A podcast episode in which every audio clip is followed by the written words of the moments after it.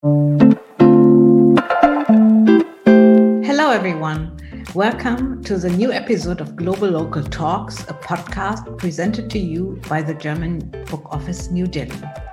My name is Claudia Kaiser, Vice President of the Frankfurter Buchmesse, and I'll be the host for today's session. Our guest today is Urvashi Butalia. I am so happy and honored that you are with us today, Urvashi. Thank you so much for your time. First of all, let me introduce Urvashi Butalia to you. Urvashi Butalia is a prominent feminist writer, publisher, and activist. She set up India's first exclusively feminist publishing house, Kali for Women, in 1984. In 2003, Urvashi founded Zubaan Books, which she still runs. Urvashi Butalia is also a writer, and in 1998, her book, The Other Side of Silence Voices from the Partition of India, was published. The book is now considered a classic and is used as text in many Indian universities. Urvashi Butalia's texts are published all over the world. In 2011, Urvashi Butalia was awarded with the Padma Shri Award jointly with Ritu Menon for their work in literature and education. And in 2017, she was the recipient of Germany's Goethe Institute's Goethe Medal. Urvashi has been writing and speaking out against gender discrimination, rape, and violence against women. She's one of the strongest voices of the Indian feminist movement. Welcome to the session, Urvashi. We really look forward to your comments, to your views, and we're so honored to have you. First question is uh, You were born in a post partition era, if I may call it, when physically, a region which was physically displacing people, and you know, there was a lot of ex- displacement at that point in time how did it actually ch- shape your childhood? Um, well, uh, my parents, uh, when I was born, my parents were living in what was then Punjab in a place called Ambala. And of course, much of Ambala was shaped by uh, partition. Uh, so even if you just, you know, walked around the markets, you could see names of shops which harked back to pre-partition days and people's homelands, you know, Sialkot House and Lahori, the Lahoriya di Hatti and that sort of thing. But as a young woman, as a child, basically, we left Ambala when I was 10 or just after that, and we came to Delhi. Mm-hmm. And for us at that time, Delhi was a much more anonymous place. So in Ambala also, um, it didn't really register in that sense, although we heard our parents talk about partition because the experience was still pretty fresh for them.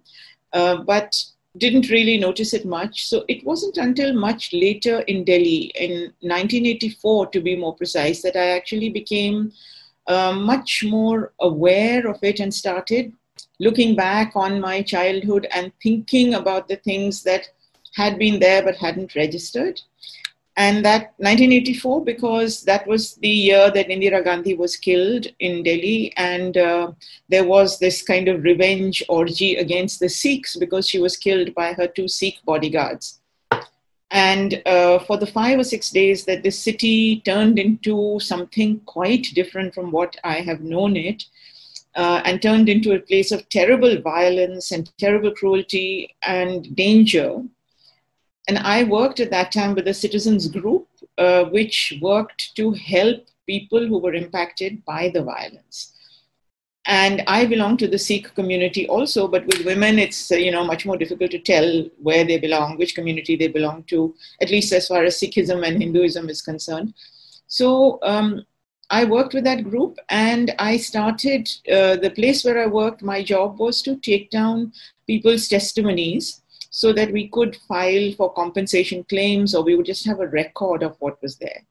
That's when I really became aware of partition because so many people I talked to talked about partition. So everything that I had seen but not noticed as a child uh, came back to me with in a much sharper way and with very different meanings at that point so that's also somehow led to your, your first book. That is what led me to start researching on partition. And at that time i didn't think that i would be doing a book. It was just uh, i was just pushed into um, looking at people's stories. It was a curiosity And it was questions for myself that uh, why had I been so indifferent to this history when it was actually present even in my family?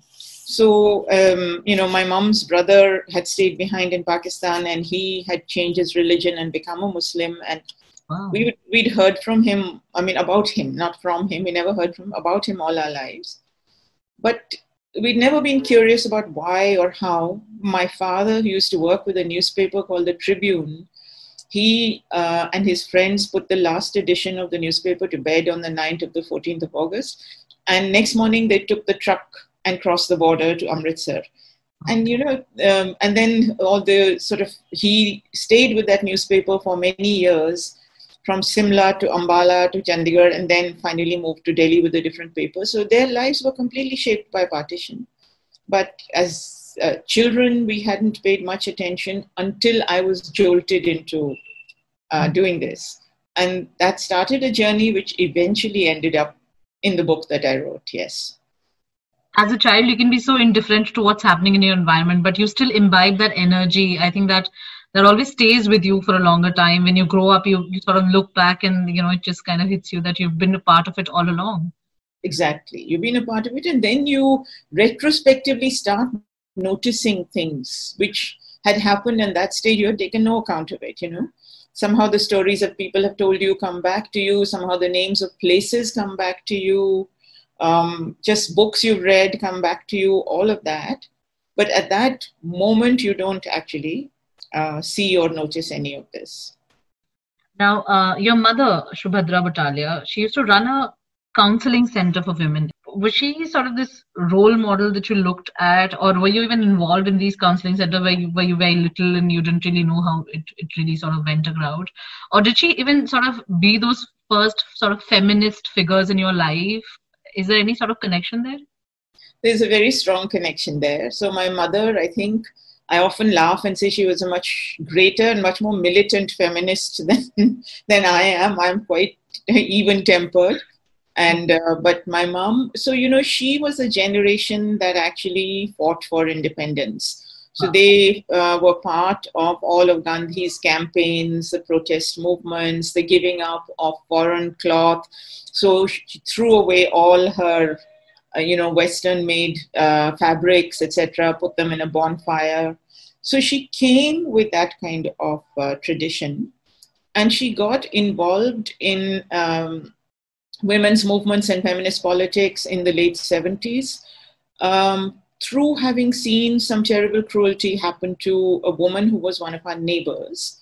And that kind of propelled my mother into a strong on the street feminism that she took to her heart um, in really amazing ways. And she did the kind of things that, uh, you know, you would find difficult to believe. For example, that time there was a terrible um, practice that the British immigration authorities in England had brought in which was that any single woman, young single woman who was going to Britain or migrating to Britain would be tested to see if she was a virgin or not. Oh my God. These were called virginity tests, and they did them because they believed that given the way Indians, the, sta- uh, the sort of value Indian men put on virginity, if a woman was a virgin, she was almost certainly coming to be married. And if she wasn't, then it could be another purpose. So when we heard about this, we were infuriated, and my mom and a friend of hers called Chandarmani Chopra organized a big demonstration. Two busloads of women pitched up outside the British High Commission. I mean, today you wouldn't be able to get anywhere near it. That time, they got to the gates, and then they wanted to meet the High Commissioner and give him a memorandum. And they weren't allowed to go through the gates, so they just hoiked up their saris. They climbed the walls, they jumped over the walls, and they met the man and you know these are the kind of things that she did. Mm. so and she ran later she ran um, counseling center called karmika and became really quite amazingly adept at the law because she had to use it so many times. So in a sense her feminism was very different from mine but we uh, it was our feminism that brought us together as uh, great friends. So we became really um, mother, daughter, and good friends. And she used to often laugh at me and say that in, as she grew older, that now you've become my mother. because um, that's what happens in relationships. You know, sometimes they do get reversed. So yes, she was a role model, but so was my father, because he was also a very interestingly unpatriarchal, modest, unambitious man, which he didn't get him much appreciation in his life. Uh, because men are expected to be, you know, big, uh, hugely ambitious, etc. But it made him a lovely and um, fun uh, father to have and somebody you know you could bond with. So he and i used to bond over uh, glasses of whiskey because he always preserved his bottles of whiskey and always drank mine up he would pitch up at my place with an empty glass and say shall we have a drink? He and his brother. And we used to have a drink together. So he was also a very very lovely guy. So the two of them i think.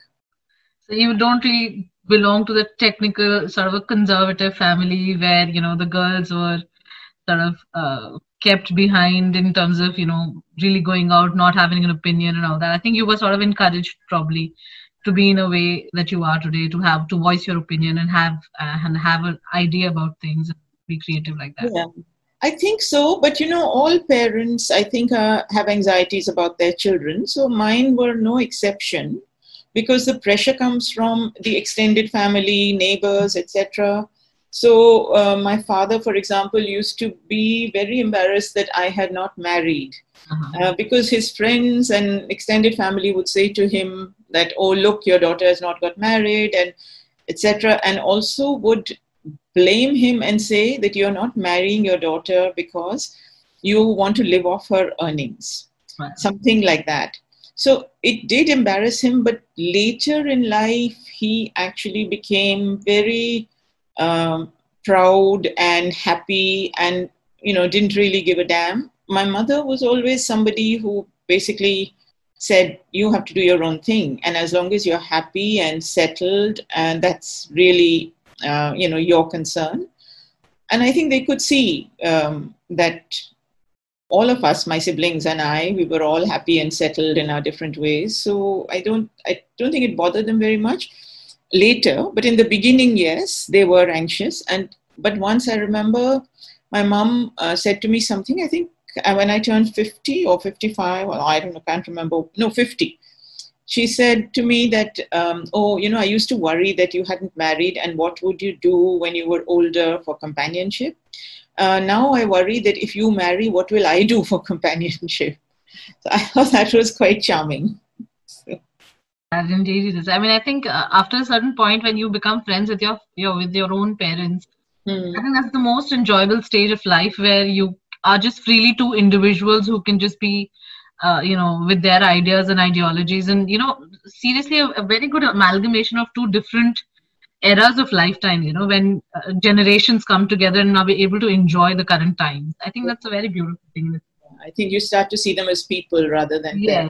So um, a movement you know feminism that started off with something as basic as legal voting rights. Hmm. Permeated between between different aspects of society you know it became social the gender lens per se. What is the essence of feminism actually? And how do you think it's being misconstrued in the context that we use it today? Because there's things like feminazis and then there's pseudo feminism and there's so many forms of feminism that has come around. What defines feminism for you? Okay so um, you know feminism um, is something that i think over the years it has grown and developed and um, sort of evolved and it is an ever evolving thing. It's not really a kind of fixed uh, philosophy and it premises itself on a range of um, things uh, and across the world it's very different in different political contexts but the um, the basics stay the same. And the basics are really about uh, this began with the women's demands for equality and equity because equality is not sufficient uh, in itself, and a recognition of difference and respect. And now uh, the feminism has expanded to take in uh, not only women but a range of identities along the spectrum as other identities come up and as feminism learns to see how it intersects with other forms of inequality or how other forms of inequality um, are layered uh, onto gender inequality. Every uh, human being, no matter what their gender, their location, their caste, their class, um, their religion, etc., has a right to a life of dignity and has a right to be respected. And uh, the only other thing I would add to it is that it's not enough to say that. Uh, to be a feminist, you have to also act on that. And when you act on it, the actions have to be both public and private. Because in feminism, there the boundaries the boundaries which have been established by patriarchy between the public and the private the domestic and the outside world uh, which are defined as the male and female worlds those boundaries don't exist the personal is the political there is a continuum between the private and the public and therefore um, as a feminist you have to act against discrimination inequality all of those things that you see and experience and you see being inflicted on others in the public and the private. Mm-hmm. I don't know if that makes sense, but. No, it does. I mean, it sums up to uh, not only just acknowledging it, but also taking action. I also feel that, you know, um, it's such a social conditioning when a mother is in the uh, kitchen cooking and the call to serve food is only to the daughters and not to the sons of the room and to to make sure that everybody is being served is you know the, the daughters sort of uh, thing to sort of look after i think that is also a conditioning that we don't really realize so when you say that it also should should happen in public and personal domain like in in, in family setups you're able to distribute them equally and and treat it as everybody's work and not just one person. You know surviving skills are not just uh, a woman's need for that matter. It, it is it has to be across board. So even such small examples are are a part of uh, you know the change that needs to sort of set in absolutely. And we can make that change so much in our private lives. Correct yeah. We don't. I mean this instance that you give of the mother cooking in the kitchen is is a major thing. We just take it for granted. We never um, talk to our mothers and ask them what their dreams were what their desires were. And I want to give you an example of uh, this, uh, you know, what seemingly small things, which has always stayed with me. And it's an example out of publishing. That's why I'm giving it to you. So you will recall, or you know, that the that FICCI has a publishing committee. Yes. And uh, for several years, a while ago, I was co-chair of that committee. And every year, FICCI organizes on the occasion of the World Book Fair this uh, uh, trade event called CEO Speak, the breakfast where yeah. CEOs of different publishing houses come together. Yeah. And for two years running, I remember that the chairman of the National Book Trust, uh, Bhai Baldev Sharma, uh, when he went up uh, to speak, he would acknowledge every person on the head table except me. Really? He took everybody's name except mine. Because I'm a woman, because from where he stands, women don't count. And what I found really strange, it was placed me in a very awkward situation because I could not go up there and say it because you're at a professional event. But what I found very strange was that none of the men in the room raised the oh. issue. Oh. All the people, the heads of FICCI, the director, everybody, they must have all noticed nobody raised it. And I was really shocked at how much they take it for granted. And the head of FICCI, the director or DG or whoever, whenever he went up there, he always got my name wrong. He didn't get the name wrong of any of the men, but he would say, Ms. Urmila, Ms. This, and so on. And um, really, I, I thought that this is the kind of male privilege. Uh, and I've said it to within the FICCI meetings also, so I'm not scared of saying it in public, but I, th- I think it was really shocking. So that's the, that's the kind of thing that you meet all the time. And you have to pick your battles and see how much you want to fight. How do you deal with that? I mean, you are right there and they're treating you like you don't even exist. I mean, that's just I know. Bizarre. I know. Well, sometimes you upturn them because the protocol is that you take everybody's name. So then you take nobody's name because they're all men other than you. I think for a lot of organizations, it's also sort of nominal to get, like, you know, how it was made a mandate that everybody should, all companies should have uh, a female in, a director in mm-hmm. their uh, board and then they had to sort of put in a name and therefore they did yeah the the issue of gender violence not only gender violence but also gender issues per se you know it's different from region to region also is there a very stark difference between what uh, goes about in the indian context or for, for that matter in the south asian context as compared to the western world I don't think the forms of sexual violence differ across the world. I think um, they have a broad similarity. For example, domestic violence takes similar shapes in, uh, in different parts of the world. Uh, violence at the workplace uh, takes similar shapes in different parts of the world. And I don't think that one can actually make uh, easy distinctions between the West and the um, East or North and South or whatever these differences are. I don't think the differences are regional so much as uh, they are contextual to um, the places um, where um, the violence occurs because of the particular political, economic, social history of those places. So, if you, for example, take a um, country like India, um, we have very different levels of economic development in the country. We have very different levels of literacy and education. And we also have minimal um, services that is that provide a certain measure of recourse to people who suffer from violence let's say domestic if you take domestic violence as an example mm-hmm. Uh, it wasn't until recently that we even started to get uh, centers in police stations where such violence could be reported or helplines etc and uh, the infrastructure or the the services provided are untrained. Um, and um, then there is the huge burden of culture and religion, which uh, carries a strong son preference, etc. And because our societies have not modernized in quite the same way as, let's say, some Western societies have, and I use the word modernize within quotes because ne- not everything about that modernity is good. Um, but there are some things that are important, which have, uh, you know, kind of created uh, a huge, thick middle class and which have done away with some of the class differences.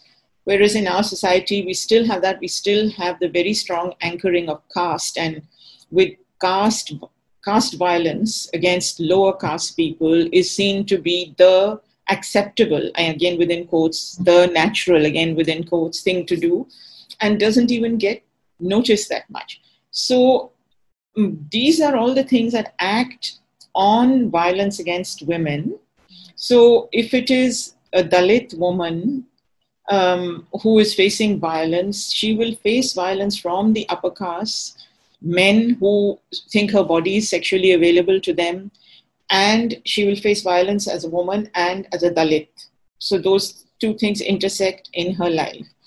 Uh, if she is poor, there's a third thing that comes on top of that. If she is not earning, there's another thing that comes on top of that. If she is Muslim or belonging to another minority, then you get another intersection with it. Those are things that are particular to, to say, a place like India, which you may not get in the West. You may get a different set of circumstances acting together uh, and uh, making women the target of particular kinds of violence. But it's not a regional difference. It's a difference that is really located in many um, things that are contextual to that place. Western societies, women have been working in offices and in factories and so on much more.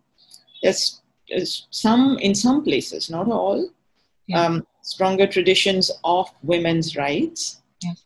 and public articulation of those, and perhaps not such a strong burden of culture and religion as we have and those are the sort of things that make a difference now we see that you know you've uh, kali for women or now that it is Zubaan what is that idea of feminism that came to you? Or what was that one instance that you could you could see yourself dedicating your life's work to it? So actually two or three things came together angela for um, that pushed me in this direction.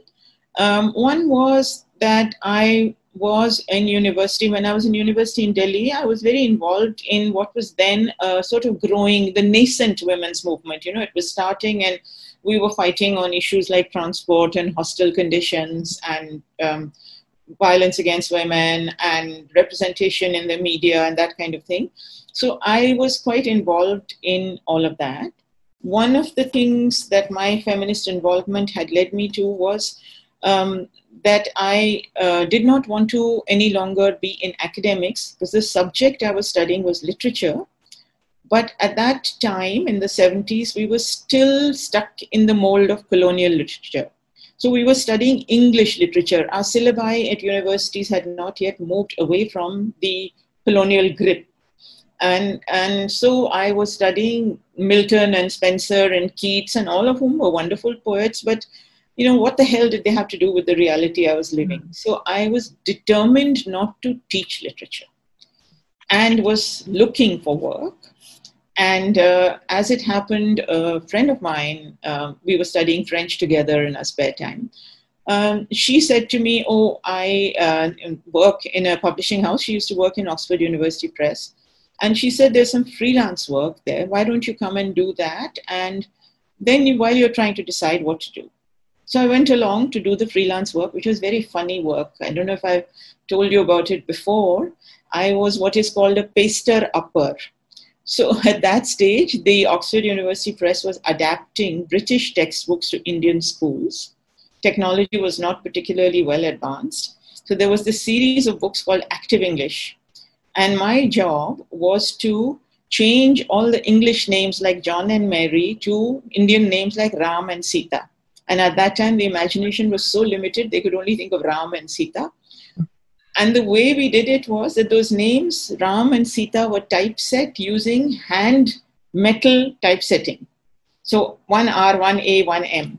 And um, printed on art paper. So hundreds of Rams and hundreds of Sitas and I would sit with a book and I would have to cut out Ram and paste it on top of John. So I'd have to balance it very carefully because John has four letters and Ram has three letters. Yeah. So adjust the white space and I used to paste it with something called rubber solution, which is used for bicycle tires. So I became very familiar with um, bicycle shops in Delhi where I would go to buy rubber solution.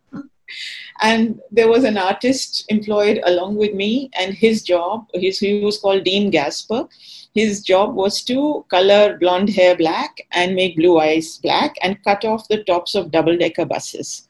Wow. So this was what we were doing, and I just completely fell in love with, um, you know, everything that I was doing. And I had always had this little dream in my heart that I would become a printer. That I would set up a little printing machine, and I'd actually seen those chota platen presses that you can put on a table and um, I couldn't afford it. It cost. I found an old one. It it cost eighty pounds. I'd seen it in London, so I I was shelving that dream and thinking what else to do. And then this happened, and so I thought, well, this is it. I'm going to. This is where I'm going to stay all my life. And um, as it happened, I started in the production department. So my love of typography, printing, paper, you know, it had full chance of being expressed over there. Mm-hmm. And that really sold me into publishing. And then some years into publishing, um, in the women's activism, I was involved in um, the anti dowry movement, the anti sati movement. And when we were trying to figure out what we were doing and what the history of the campaigns that we were involved in was, there was no material, nothing that could help us to understand anything. Whatever books we had were some few book one or two written by western scholars. They had no you know relationship with what we were doing. So that's when i started to ask my bosses in the oup why didn't we publish books about women and by women and their answer was what you know do women write? What do they do? And who will read? And what sort of subjects do they write? So that's when i decided okay this is what i'm going to do. And I'm going to set up a feminist publishing house. And then the skills learned there as production person, as editor, and later as in England as a marketing and promotions person with Zed Books, all of them came in very handy. This was, I think, uh, around 80s when yeah, we were yeah. doing this. I'm still sort of amazed by the fact that you know big brands as OUP was also not looking at uh, bringing women voices into uh, front and you know sort of i think it was just that it was there you know there wasn't a well developed women's movements it was growing they couldn't see a market they hadn't seen that many authors there was not it, they weren't opposed to it they were just indifferent unaware which which can sometimes be more devastating. I mean, now you look at all the big brands, and they are actually uh, they realize that this is a place to be, which is a good thing for women. I think it also could be because you know that time girl child education was not also on the forefront, and women educated in terms of reading and writing and you know having an opinion was I, I still think was not a much of a fashion at that time. I suppose I think even today when women have their opinions, it's not really. Um, so welcome, I feel.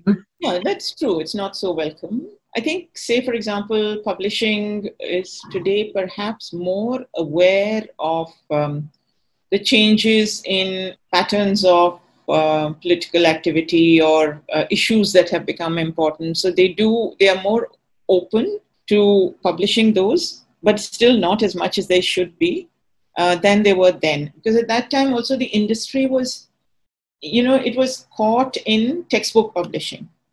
That was the main thing. The, there was hardly anything called trade publishing. And to think of the kind of books we were talking about, uh, there was no space for them in curricula because um, colleges, universities, schools were not teaching about gender. Today they are. Do you see what I mean? So it was a different moment where it would have been uh, very difficult for people schooled in the world of textbooks and m- making money from there to think of going this extra several miles and bringing in something which did not immediately speak profit, did not immediately speak mm-hmm. education, curricula, syllabus. So, how to think about it? The commercial driven angle has always been there. Which is why, you know, publishing women, publishing trans people, queer people is today sexy. Yeah. So, mm-hmm not going at it out of any political commitment. They're going at it because they see it as a marketable. A market, yeah.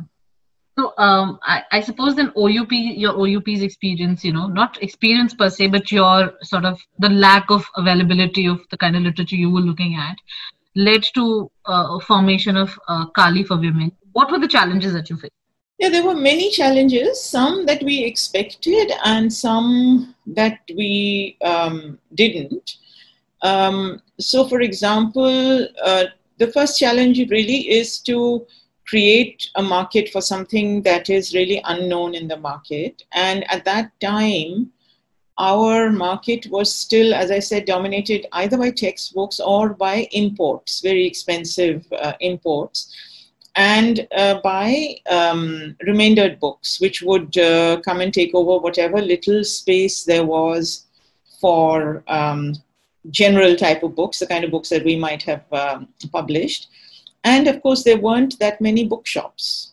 So, um, you know, where to sell, how to sell, etc., that was an important uh, thing. And that was something that we expected. Uh, another challenge was how to get people to take us seriously as um, you know women uh, as people who are entering a new area in publishing and the Indian publishing industry, the Indian print industry was not that uh, hung up on quality at that time. Uh, if you insisted on quality, you would, you know, get printers saying to you, Arey, why are you bothered? You know, it's hardly any difference, etc. That kind of thing. So um, to get people in the industry, both in the world of sales and in the world of printing, to take us seriously, that was another challenge. Luckily, because uh, I had been in production for quite a long time, I was I knew many of the printers, uh, and we had worked with them, so they had learned, I think, some basic respect for me, and I was able to work with them. So that didn't prove to be such a hurdle.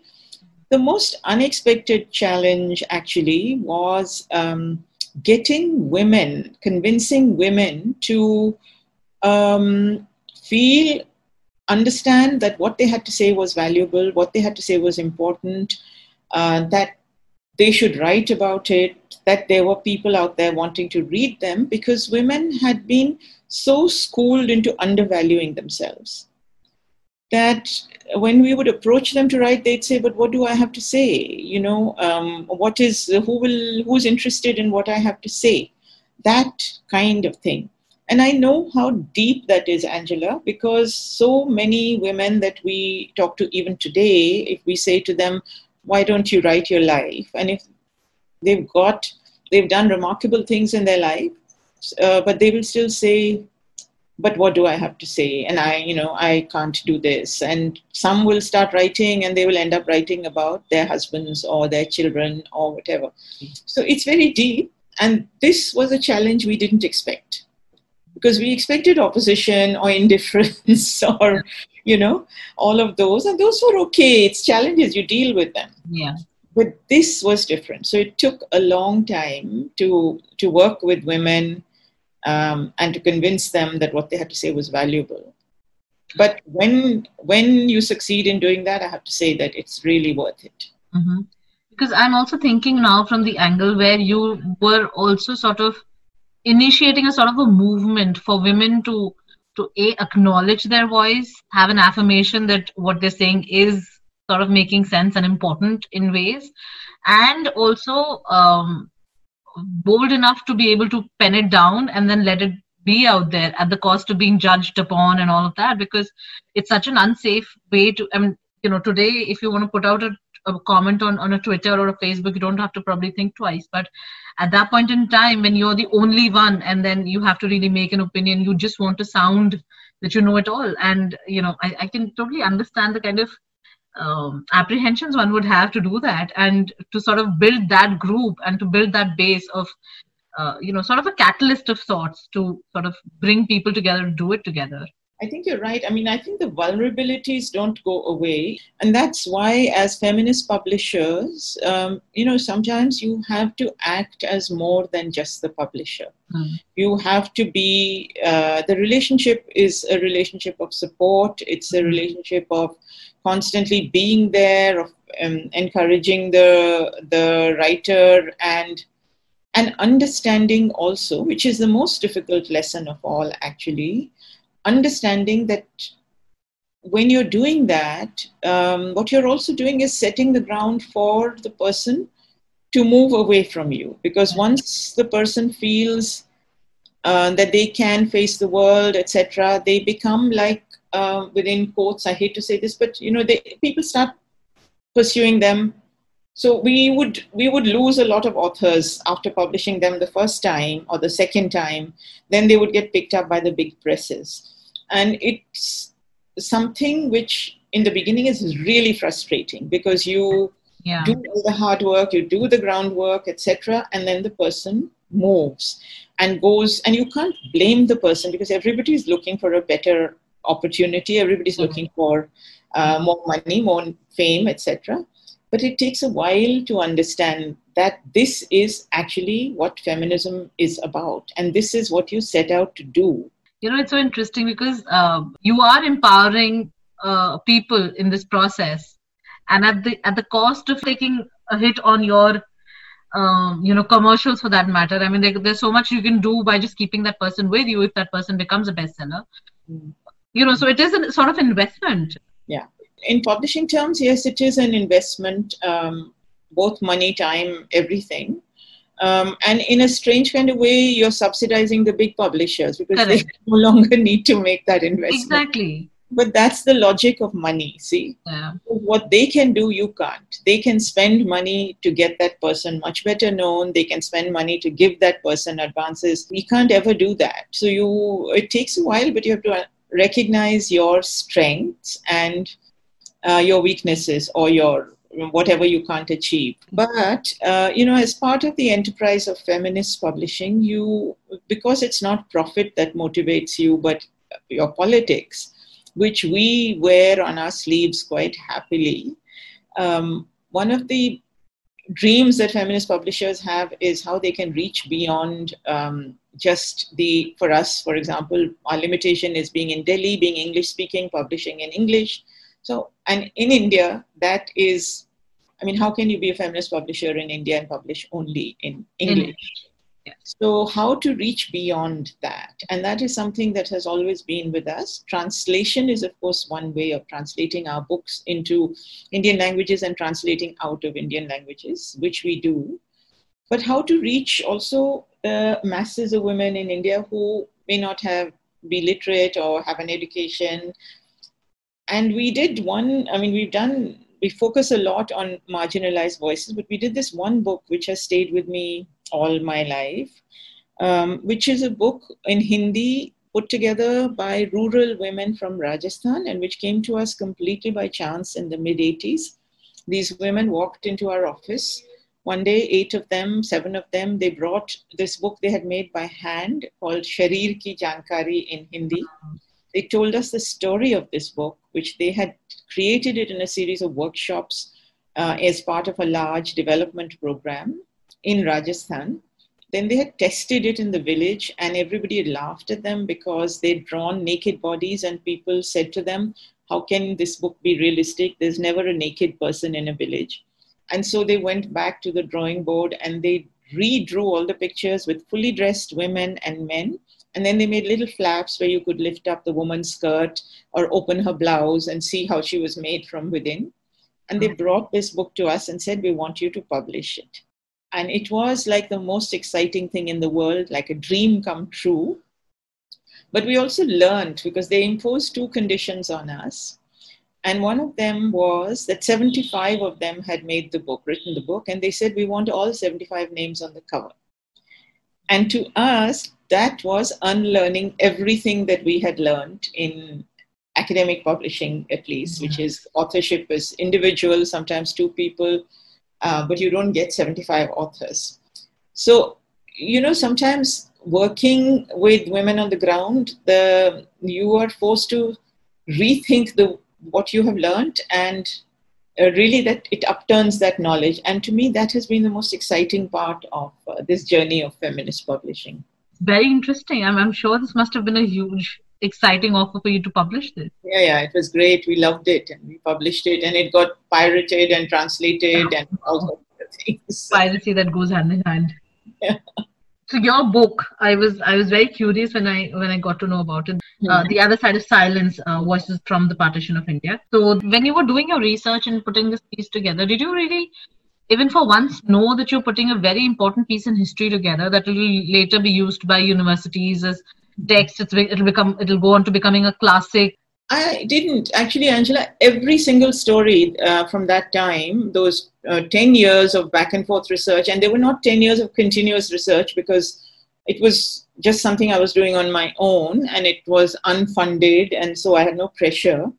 Uh, so I would do it for a while, then drop it, then pick it up again. Uh, I remember every single story. I haven't forgotten any story. I had no idea that this book would um, go on to have the kind of wonderful life that it's had, really.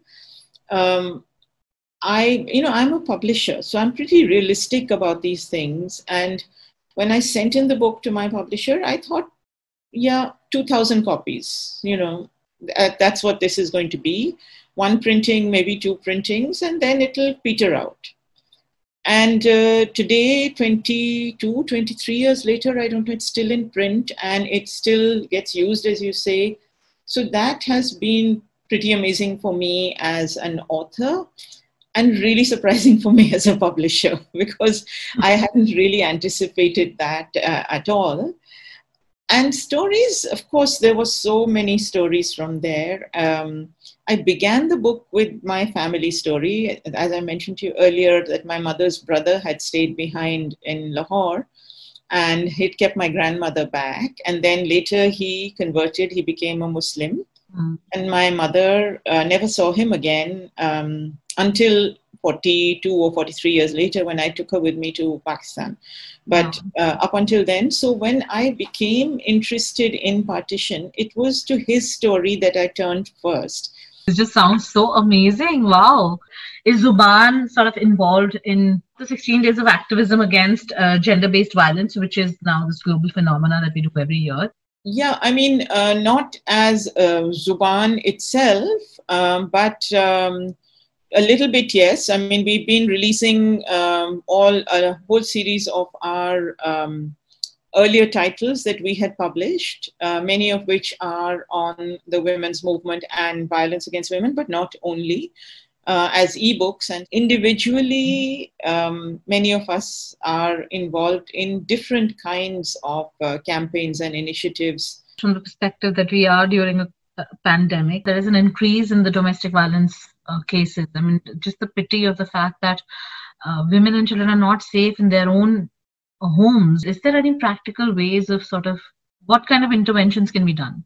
See, Angela, um, there are many interventions, but uh, the interventions will uh, solve some things, but not all, because of course, the most important thing is uh, for people to understand that violence is unacceptable you know we did in the pand- during the pandemic a whole range of webinars which uh, looked at the domestic space and how the domestic space has changed.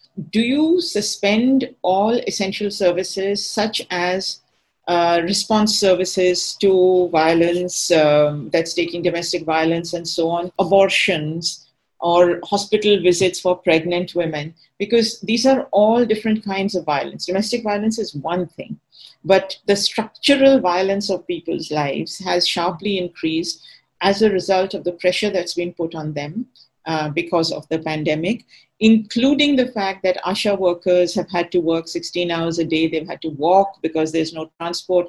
They are exposed to uh, the illness because they don't have proper masks including the fact that service providers like nurses, etc., are under heavy pressure and their health is at stake. All of this I see as, as violence. And these are subjects that have to be addressed with a political will, with the reinstating of those services. Why is it that a woman finds it difficult during this period to get an abortion? You know, what is there that you suspend abortion services uh, because there's a medical emergency? Why is it that our government, the moment they were faced with this medical, this pandemic, did not set up a discussion with women. So mm. there is a whole range of things that can could have been done to address the existing problem. The mm. National Commission for Women uh, set up in the early days a WhatsApp line using one of their personal numbers because they were getting complaints and the, somebody had to deal with them. So all of these things have to be in place, and that requires really an understanding and a commitment and understanding of women as citizens who have rights and who deserve attention. That's what it is. You have to take uh, vulnerable sections of your population seriously, especially at times like this. Especially at times, correct. You know, the women of today, they are very vocal. Children, uh, from small girls to growing children. I mean, I find them very clear in thought. Many a times, the feminist debates sort of get really um, backtracked or sort of get off the track because of the way one presents their uh, perspectives. I mean, you know, the whole feminazi kind of a thing that has come about, it's become a thing. Do you think there is a right way of talking about gender? Do you think there is a right way of presenting your issues, or eh, you know, do you think that that's even a notion?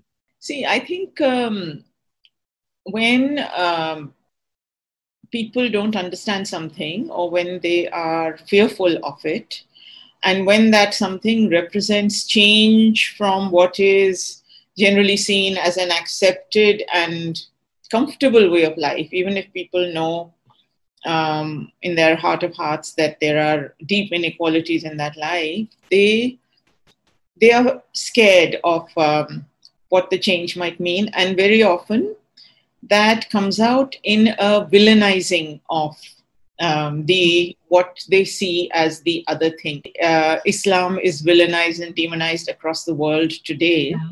as if all Muslims are only terrorists, you know, and this uh, becomes possible because people don't engage; they are fearful of engaging. So I think feminism also has had its share of being demonized, and the fact that some of the early feminists were outspoken, vocal, angry, has uh, helped people to um, sort of increase or expand or feel that this demonization is justified. So feminists are known as home breakers. They are known as women who burn bras. They are known as women who are intolerant of other people's points of views, all of that. Really, nothing could be further from the truth because I think there was only one bra that was ever burnt. I don't know how that has become such a symbol. And, you know, people don't logically think. I always say to my students also, sometimes they'll say, oh, but feminists are like this, like that, they burn bras. I mean, imagine the act of burning a bra. How difficult is it? You're standing outside in the public space because if you to burn a bra, it has if it has to have any meaning, it has to be public. How do you pull that damn garment off from under your clothes and then burn it public? And what's more, it's an one single act that took place in America some God knows how many years ago. How does it become symbolic of the whole world? women in the world are too intelligent to burn what is a very expensive and inconvenient garment, you know. So I don't think they would burn it. Similarly, I think homebreakers. I mean, where is the evidence of women feminists having broken homes? Um, similarly, feminazis. I mean, if women had the ability, the capability, the power, and the strength to impose their their will on the world in the ways that the Nazis did it, do you think women would be where they are today? In positions of total submissiveness, or not submissiveness as much as discrimination.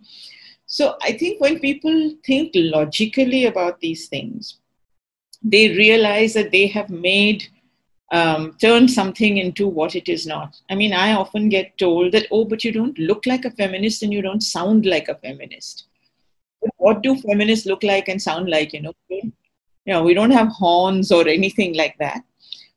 So i think that um, to for a serious dialogue to take place both uh, sides if one can describe them as that have to make that move and have to come halfway one to be less suspicious of the other and less fearful and the other to be less um, to be um, more willing to or to be willing to open a dialogue and to talk. And feminism has been one of the most inclusive ways of political thinking in the world.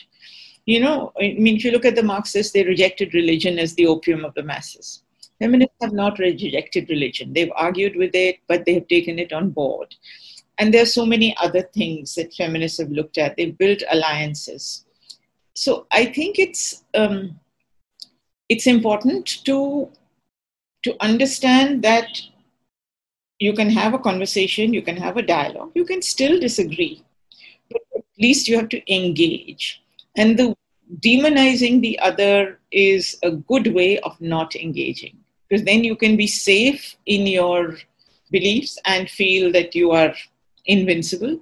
It's a pity, but I actually am not as worried about it as you are, Angela, because I find more and more, especially young people, men and women, and all the others who occupy identities, non binary identities, are curious about, interested in, willing to talk about feminism because actually they, especially, you know, um, urban middle class uh, people who have the privilege of an education and all of that because they see the inequality around them.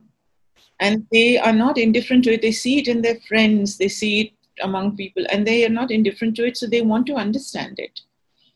You know i mean i teach courses on feminism and gender and i see how my male students are so troubled by the inequality and their own participation in it which they see, they are fearful of fearful sometimes of acknowledging, but if they can find a way to acknowledge it and move ahead, they're very open to it. So I think that feminism is reviled, but it is also in some ways um, sexy, to use the word within quotes. Everybody wants to be a um, sort of um, call themselves a feminist, or lots of people want to call themselves feminist. But I think in order for it to be accepted for what it is, a way of thinking about the inequalities in our society and a way of saying everybody deserves respect and dignity, yeah. I think uh, there should be no difficulty in talking about something so basic and so important.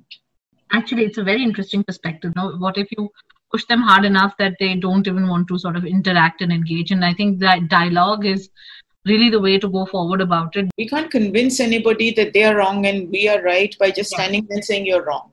Yeah. And uh, so I think the one thing that's really important is to be able to talk across different lines of thinking and then you know you see whether you can arrive at a consensus and if you don't you at least you learn to respect each other's views and say okay they're different but we're willing to listen to each other. I think that's really the beginning of any kind of uh, change. Yeah. So that brings me to my last question which is anything that you could suggest to our listeners that could be something that could be picked up as an easy read and give us a good perspective about you know your work that you've been doing for so long how it has brought in change? Any books that you would like to recommend? Um there are so many actually. There are so many. Um, and um, because i'm based in india i'm uh, thinking initially of books about india and histories of indian feminism. Mm-hmm. um, there is this uh, writer called v. Geetha who's done some wonderful very um, comprehensible but really solidly knowledgeable books on um, things, issues like patriarchy, like gender. Then there is a, a writer called Nivedita Menon who's done a wonderful book called Seeing Like a Feminist, which really is uh, lays out uh, what feminism is all about. And I would certainly recommend those two. I would also, there are histories of um, the feminist movement in India. They are, of course, incomplete because the movement is evolving. Uh, but we published a couple many, many years ago, one called The History of Doing, uh, an illustrated account of women's movements and feminisms in India. That's by a writer called Radha Kumar. And then we did another book called The Issues at Stake, which is by two writers, Nandita Gandhi and Nandita Shah. But what we are doing now and I hope that it will work out soon, is um, graphic uh, accounts of uh, the women's movement in India or women's movements in India. Uh, let's see how those go because those we should be easily, uh, more easily accessible, you know, told in the form of graphic stories. Graphic stories are always welcome. I kind of I have a knack for that. I'm going to be looking forward to that for sure. So, with this last question, it brings us to the end of it. It has been such a lovely conversation, I must tell you. It's so refreshing. You know, it's like walking, uh, you know, through times with you, uh, you know, back from history to now to current times. It's so amazing having this conversation. Okay, great. Thank you so much. Thank you so much for taking time.